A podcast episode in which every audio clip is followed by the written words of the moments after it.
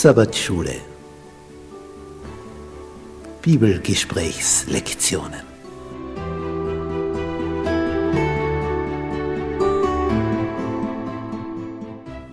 Das fünfte Buch Mose. Die aktuelle Wahrheit für unsere Zeit.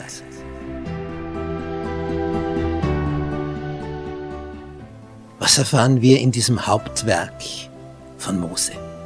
Es ist das Buch, aus dem Jesus am öftesten zitiert hat. Es ist sein Lieblingsbuch der Bibel. Was ist darin enthalten? Was gibt es da für eine Botschaft? Darauf sind wir neugierig. Das wollen wir ergründen. Bist du mit dabei?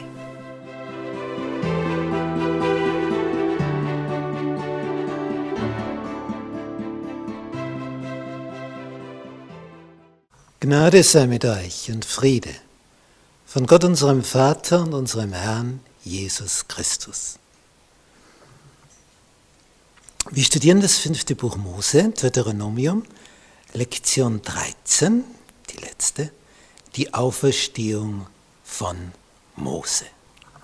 Unser Merktext steht im Judasbrief des Neuen Testaments, der hat nur ein Kapitel, hier der Vers 9.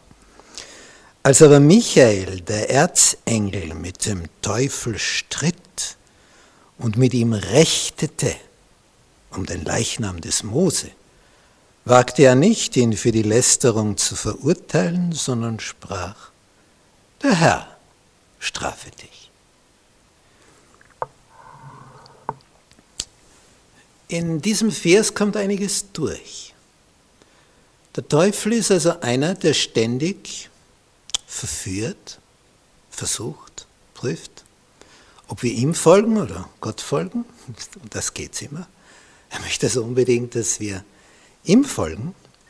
Und in dieser seiner Lust, die er verspürt, wenn wir ihm folgen, versucht er natürlich alles, dass das immer und immer und immer wieder passiert und wir nicht Gott treu sind. Und er studiert uns sehr genau und merkt dann, ah, in dem Bereich sind wir sehr stark, unüberwindlich. Ich zum Beispiel, wenn jemand nie geraucht hat, was ist das für ihn für eine Verführung, wenn jemand neben ihm raucht? Du hörst auch kaum einmal, dass ein 60-Jähriger jetzt anfängt zu rauchen. Wenn, dann passiert das in jungen Jahren, in der Unerfahrenheit. Und es gibt also Bereiche, das rette dich nicht. Wenn du aber zum Beispiel süchtig warst beim Rauch und dann kommt jemand und du riechst wieder das Ganze, dann ist das eine Verführung, weil da in dir schon Gewohnheiten ausgebildet worden sind. Das sind schon Autobahnen in deinem Gehirn. Also der der nie damit in Berührung kam. Und der Teufel, der beobachtet das und merkt, ah, da ist ein Schwachpunkt.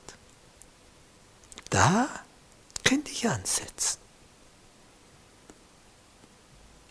Und wer ist einer, der es bei den Schwachpunkten probiert? Denn wozu soll er Zeit verschwenden bei etwas anderem? Nicht, wenn du im, im Mittelalter eine Burg erobern willst, nicht, dann gehst du mal rundherum schaust dir das an, hier eine Steilwand, puh, überhängende Felswand, hier auch, aber auf der Seite ist es am sanftesten, der Anstieg. Na, von welcher Seite wird der Angriff erfolgen? Du, du, du wirst es ja nicht gerade über den Steilhang probieren, wenn es drüben viel einfacher ist. Und am allereinfachsten ist es durchs Tor. Darum hat man versucht, die Tore zu durchbrechen, weil da ist schon eine Öffnung. Das ist nur mehr das Tor.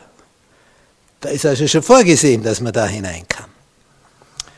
Diese Art verwendet Satan, er studiert dich sehr genau, er kennt deine Schwachpunkte und dort setzt er an. Und wenn er einmal merkt, da geht es immer, mit dem Bereich, da fällt die Person immer um, warum soll er was anderes probieren? Drum sei vorsichtig. Achte auf die schwachen Stellen in deiner Verteidigungsmauer.